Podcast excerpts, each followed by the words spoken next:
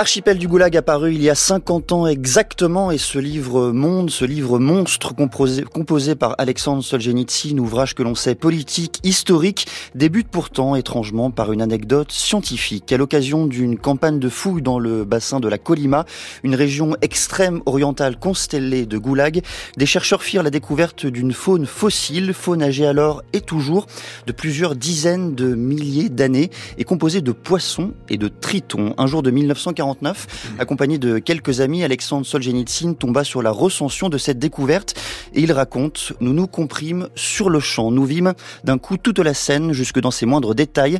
Les participants cassent la glace avec une précipitation forcenée. Jouant des coudes, ils dépaissent cette chair millénaire, la traînent jusqu'au feu, la dégèlent et se rassasient. Si nous avions compris, c'est que nous étions nous-mêmes de ces participants, que nous étions membres de cette puissante tribu des Zek, la seule sur cette terre à être capable de manger du triton avec plaisir. Fin de citation.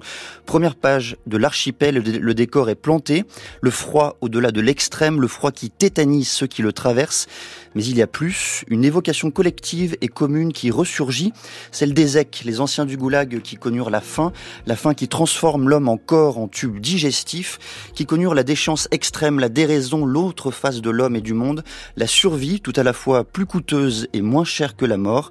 Si l'archipel du goulag a traversé cinq s'il traversera les siècles à venir, ce n'est pas seulement parce qu'il est, selon les mots de Niva, une cathédrale d'histoire et un volcan politique toujours en activité, c'est parce qu'il est aussi une œuvre littéraire, philosophique, capable de raconter la condition et la vérité des Ecs en une anecdote et une évocation.